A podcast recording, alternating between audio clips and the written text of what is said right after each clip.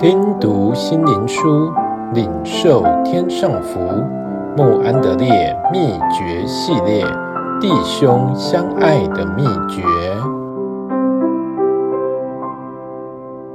第二十九日，过于妇女之爱。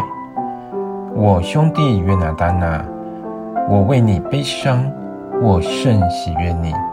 你向我发的爱情奇妙非常，过于妇女的爱情。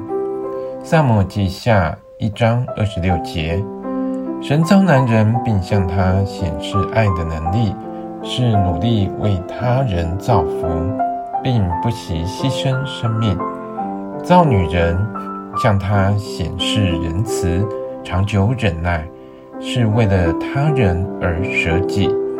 一个小孩在一岁时，十分依赖母亲。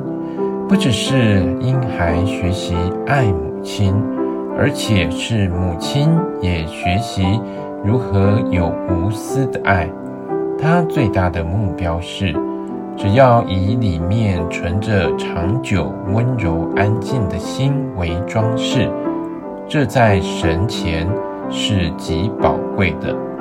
彼得前书三章四节，现今生活的趋势。是使妇女和男人在一起有平等地位，这在许多情况下是正确的，但不可忘记，不可忘记，女人最美的事物是温柔安静的心，在神和人都看为极宝贵，也能使全家蒙福。妻子、母亲不住的代祷。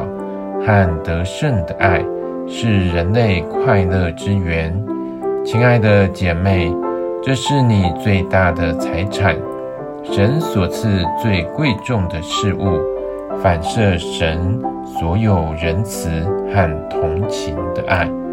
母亲怎样安慰孩子，我也怎样安慰你。但愿每位读者深思神奇妙的爱。